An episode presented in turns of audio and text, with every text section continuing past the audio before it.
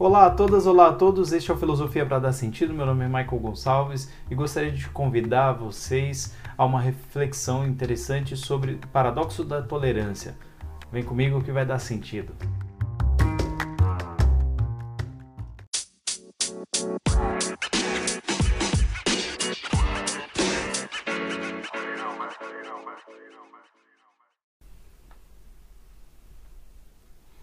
Bom, então o Karl Popper, que é um filósofo austríaco, nascido em 1902 e morreu em 1994, viveu bem, né?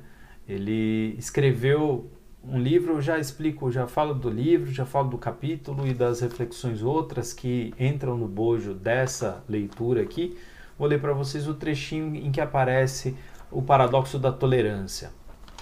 Tolerância ilimitada levará ao desaparecimento da tolerância. Se, se estendermos tolerância ilimitada até aqueles que são intolerantes, se não estamos preparados para defender a sociedade tolerante contra os ataques dos intolerantes, então os, então os tolerantes serão destruídos junto com a tolerância. Nesta formulação, não pretendo dizer que devamos sempre suprimir a verbalização de filosofias intolerantes, conquanto que possamos contradizê-las através de discurso racional e combatê-las na opinião pública. Censurá-las seria extremamente insensato, mas devemos reservar o direito de suprimi-las, mesmo através da força, porque poderá facilmente acontecer que os intolerantes se recusem a ter uma discussão eh, racional, ou pior, renunciarem à racionalidade, proibindo seus seguidores de ouvir argumentos racionais, porque são traiçoeiros e responder a argumentos com punhos e pistolas. Devemos, pois, preservar o direito em nome da tolerância de não tolerar os intolerantes. Devemos afirmar que qualquer movimento que prega a intolerância está fora da lei, e considerar criminoso o incitamento à intolerância e perseguição, da mesma forma que é criminoso o incitamento ao homicídio, ao rapto ou ao reavivar da escravatura. Interessante, né? E o Karl Popper é um filósofo que se envolveu em bastante questões políticas, bastante questões polêmicas. Ele que começa a sua jornada política dis, é, discutindo em alguns ambientes mais o comunismo, depois ele migra para o liberalismo, se torna um defensor da democracia e de uma sociedade extremamente aberta. Então esse texto ele aparece num livro chamado A Sociedade Aberta e seus Inimigos. Um entre tantos textos da época que vão discutir eh, o surgimento de discursos totalitários. Eu também estou lendo a obra da Hannah Arendt, A Origem do Totalitarismo, que é bem é, cansativa porque é longa, mas é uma obra bonita, interessante. É, eu ainda estou naquela parte em que ela vai explicando o papel dos judeus na Europa para chegar àquela intolerância do nazismo. E o Karl Popper viveu esse mesmo contexto. Ele era austríaco e ele vivenciou a ascensão do partido nazista Inclusive, ele tem uma história interessante que pode ser uma das motivadoras para sua reflexão acerca do paradoxo da, da tolerância, que ele chega num debate contra jovens nazistas e ele expõe suas argumentações e pede a esse grupo opositor que exponha seus argumentos numa contra-argumentação, que tem o direito de réplica. E um dos participantes ergue uma pistola dizendo: Está aqui meu argumento. Né? Então, esse tipo de situação parece ter motivado Karl Popper a essa reflexão, que eh, não é novidade, porque é uma, é uma discussão que já aparece, por exemplo, no Thomas Hobbes, quando ele faz uma discussão sobre a liberdade, sobre o estado de natureza, sobre liberdade absoluta e os perigos que a liberdade absoluta pode trazer. E a necessidade do, da população se unir em torno de um objetivo. Só que é, uma coisa que o Karl Popper questiona no seu livro é por que tantas teorias filosóficas, tantas teorias históricas acabam recorrendo à ideia de um tirano é, tolerante, de um tirano que seria benevolente. Isso aparece no Platão, isso aparece no Thomas Hobbes, e parece incomodar a reflexão do Karl Popper, dizendo que esses filósofos acabaram favorecendo uma ideia que deturpa, em parte, a concepção da democracia, porque no sistema democrático deveria haver meios de proteção do próprio sistema que permitisse a gente tirar do poder pessoas que não atendam aos, aos deveres democráticos, não atendam ao sistema, ao jogo democrático, porque maus governantes acontecerão. E para isso, ele recorre a uma ideia que ele discute muito, que é o princípio da falibilidade. A ideia de que a gente nunca sabe tudo. Nem mesmo a ciência é capaz de chegar à verdade. Ninguém é capaz de chegar a um argumento conclusivo, único, verdadeiro sobre qualquer coisa que seja. Todos os argumentos são sempre provisórios, são passíveis de falência ou de falibilidade, perdão. São é, todos os argumentos são passíveis de serem falhos, de ocorrer uma falha. Então, é, seria interessante, num, num aspecto democrático da sociedade, que todos tivessem direito aos discursos, até que a gente possa aprender com esses discursos. Mas toda vez que a racionalidade for é, obnubilada, for enfrentada por outras forças que não são as forças racionais, democráticas, o debate honesto, aberto e democrático, deveria haver mecanismos de proteção legais que impedissem esses sujeitos de continuar dessa maneira. Então, seriam formas, na visão do Karl Popper, não violentas de afastar o intolerante da sua daquela daquela discussão e proibi-lo de participar da discussão com aquela violência. Então, o, o que circula por aí na internet é a ideia de que não devemos tolerar o intolerante. E muitas vezes se interpreta, se interpreta que nem mesmo o direito de fazer o discurso deve ser dado a essas pessoas. Né? Mas não é bem por aí. Na visão do Karl Popper, pode ser que haja outras teorias que digam que nem o discurso é tolerável. Né? Então, eu estou aqui para falar do Karl Popper, do pensamento dele e dessa teoria que é bem legal, por sinal, é bem interessante. A gente pode tirar algumas lições. E ele mesmo sabia do perigo que poderia ser o intolerante usar o seu argumento, dizendo que numa sociedade tolerante eh, todos os discursos devem aparecer, inclusive o dele, que ele sabe que é intolerante. Porque na visão do Karl Popper, raras vezes o intolerante não percebe que é intolerante. Ele tem consciência ou ele vai ser iluminado se for a um debate, ele será é, necessariamente alertado do, da sua intolerância, será avisado, será, será contraposto. E aí, se a força dos argumentos não for suficiente e esse sujeito continua tentando impor a sua visão, então é, os estados deveriam ter mecanismos de impedimento desse, desse tipo de discursividade, nesse caso, porque elas seriam é, semelhantes, no caso, a incitação ao homicídio, a incitação à escravatura, crimes contra a humanidade. Ainda não estava totalmente definido dessa forma na época que o Karl Popper escreve, mas é interessante que ele já tratava das coisas um pouco nesse nível, um pouco nessa, nessa pegada.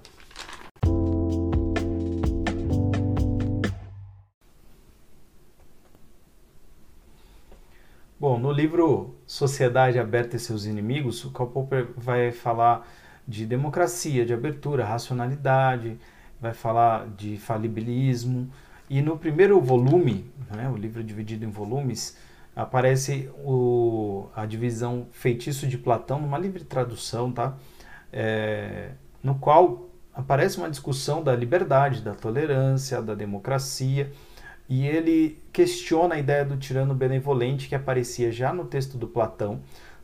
Talvez vocês lembrem, tem um podcast anterior que fala do mito da caverna, que supõe que um sujeito saia da caverna, enxergue o mundo de uma outra forma, enxergue o mundo de uma forma mais completa, porque ele enxerga o mundo das ideias diferente de quem está dentro da caverna, que só tem acesso ao mundo sensível, um mundo que é manipulado, de imagens manipuladas, Então, é, ele acredita que esse sujeito capaz de sair da caverna deve voltar e governar. A ideia de um certo rei filósofo falando de maneira muito muito empobrecida, muito simples aqui, só para ser mais acessível a qualquer um que esteja ouvindo. E eu recomendo aí dar uma olhada no capítulo do, do mito da caverna, né, do meu episódio sobre o mito da caverna, que pode ser bem esclarecedor. E nesse, nesse ponto é interessante observar que ele já imagina que esse rei deve governar a plenos poderes e que por ter uma certa sabedoria, por ser de um certo valor e de uma certa qualidade, ele teria maiores condições de guiar a sociedade bem. Nesse sentido, o Karl Popper percebe um perigo interessante, que é o perigo do pensamento aristocrático do Platão, que em certa medida, o Platão ele tinha uma uma visão que excluía certas pessoas da possibilidade de serem filósofas, que algumas pessoas teriam nascido com aptidões meramente físicas, outras com aptidões é, que chegavam próximo desse nível da filosofia, mas que não alcançariam o nível da filosofia, e aquelas de espírito elevado, aquelas abertas, iniciadas em matemática, iniciadas em uma série de questões, essas sim teriam a condição de chegar ao nível da filosofia, e te, teriam condição de governar a sociedade da melhor forma porque saberiam o certo e o errado. E aí voltamos a conversar sobre aquela questão do mundo antigo que se divulgava muito de que saber é ser. E a gente sabe muito bem que o conhecimento não é suficiente para que as pessoas sejam éticas, para que as pessoas tenham ética. Então, segundo a teoria do Karl Popper, todas as pessoas seriam falíveis. Todo conhecimento é falível. Mesmo o conhecimento, é, quando a gente está tratando do ponto de vista científico, racional, estamos falando meramente do plano racional, toda verdade é provisória. Né? E todo conhecimento é provisório. Na versão de sociedade imaginada, desenhada pelo Karl Popper, a, o, a população, na sua totalidade, ela ter, deveria sim ser educada, deveria ter acessos, deveria ter mais é, condições de participar das, das reflexões, de ter representações. Isso é evidente, isso é importante, né? Mas em certa medida ele, ele acredita, assim como Platão acreditava, que o próprio sistema democrático poderia ser falível porque a, a opinião das pessoas poderia ser manipulada. Né? Ele mesmo vai afirmar, por exemplo, que a tolerância ela é uma situação que pode permitir que as pessoas invoquem a própria ideia da tolerância para clamar por um tirano. Né? Então, pelo fato de ter tolerâncias aos discursos, o discurso tirânico surgiria no meio dos discursos e vai ter aquelas pessoas que vão clamar por esse discurso porque acreditam ser o melhor, acreditarão ser o melhor.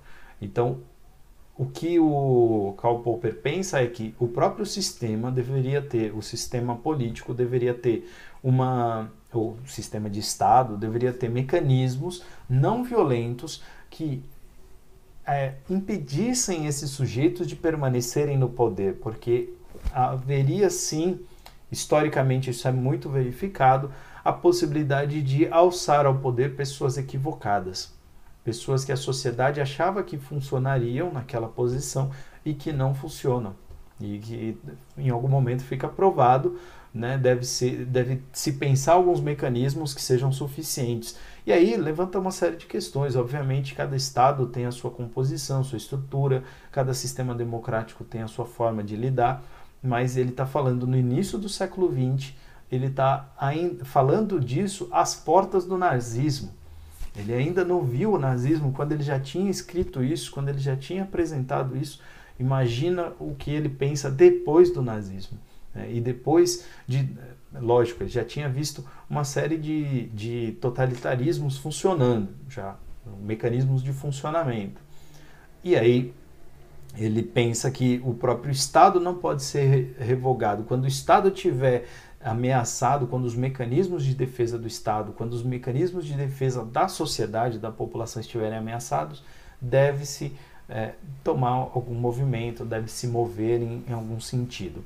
Esse paradoxo não foi, ele não foi discutido apenas pelo Karl Popper. Por exemplo, tem um pensador chamado John Rawls que em 1971 escreveu um, um texto chamado Theory of Justice, no qual ele acredita que a preservação da sociedade está acima da tolerância do intolerante e ao intolerante. Né? Então, a sociedade, na visão dele, ela precisa prevalecer para que a tolerância continue existindo. Isso é um argumento parecido com o do Karl Popper. E aí, no caso, ele já afirma mais claramente da importância de não tolerar o intolerante. Né? No caso do Karl Popper, ele acredita na possibilidade ainda da discussão, do debate contra o intolerante.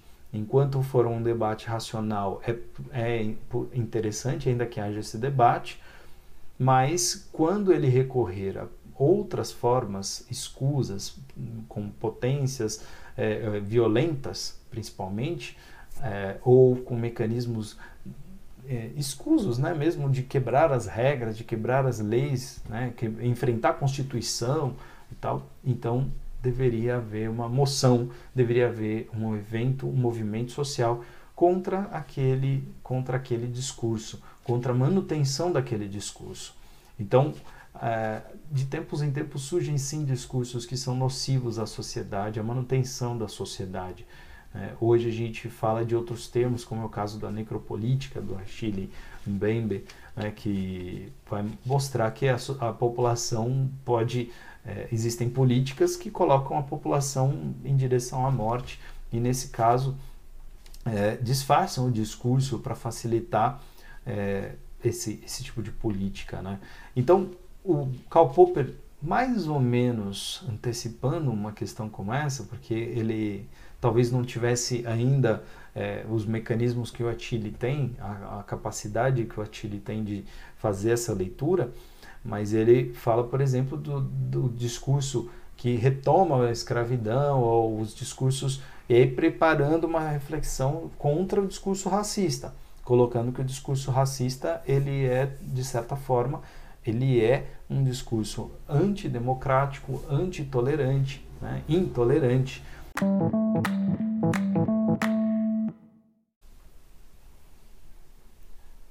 Bom, eu estou falando aqui já faz um tempo de paradoxo da tolerância e eu não expliquei direto, direito o que é paradoxo. Paradoxo é uma palavra que surge na Grécia Antiga, né? Tem gente que vai afirmar que é latina, mas na Grécia já havia essa, essa ideia do paradoxo. Para é contra, dox é opinião, é quando um raciocínio ele cria um certo sistema que vai contra ele mesmo e faz com que o nosso pensamento não avance. Então, no caso do paradoxo da tolerância, ele tem uma reflexividade simples, que é a ideia de que a tolerância ela é, em certa medida, expandir a participação, expandir a aceitação dos sujeitos, a aceitação dos discursos, mas é paradoxal porque se você expande infinitamente, você corre o risco da extinção da própria tolerância junto com os tolerantes, porque a tolerância ela é um evento que só ocorre porque existem pessoas tolerantes, né? Então precisa que haja intolerância contra o intolerante em certos casos, como a gente já viu, para que a tolerância não seja extinta. E esse é o argumento do Karl Popper, essa é a reflexão do Karl Popper. Entre outras coisas, ele vai justificar que é importante a gente debater, a sociedade deve se construir em cima da discursividade, do, debate, da permissão das pessoas falarem e trazerem seus argumentos à tona, mas quando não for suficiente a argumentação e a racionalidade, né, porque a pessoa entra no modo violento, entra numa reação violenta, afronta as leis para afirmar a sua posição. Então, nesse caso, deveria haver mecanismos de proteção da liberdade e da tolerância, às vezes até é, uma forma de aprisionamento, uma forma de detenção desses sujeitos, para impedi-los de fazer o discurso e desincentivar o discurso nessas, nessas condições, tá certo? Então, é, se você viveu até aqui, eu queria pedir né, que você ative o sininho, que dê um like, que faça um comentário. O comentário seria ótimo, porque se você me tolerou até aqui é porque alguma coisa no meu discurso estava funcionando. Então,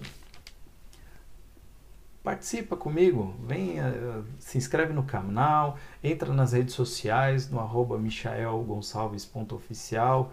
Né? Eu acredito que tem algumas coisas interessantes para você discutir, para você participar.